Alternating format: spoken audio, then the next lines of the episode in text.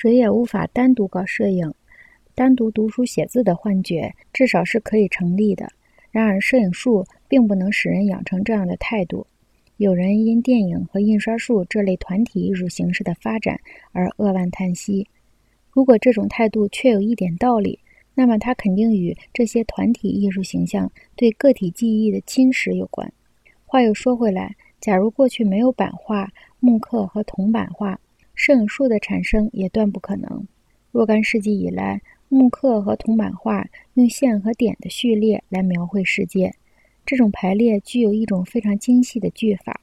许多研究这一视觉句法的艺术史家，如 E.H. 贡布里希和威廉 M. 艾文斯，不遗余力地诠释善写本的艺术如何渗入木刻和版画，直到照相铜版书问世，点和线才突然沉入平常视觉发现之下。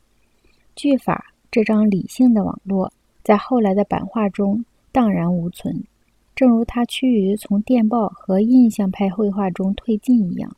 直到最后，在法国印象派画家修拉的点画法作品中，世界突然通过绘画而重新出现，将外部世界描摹在画作上的句法取向完结了。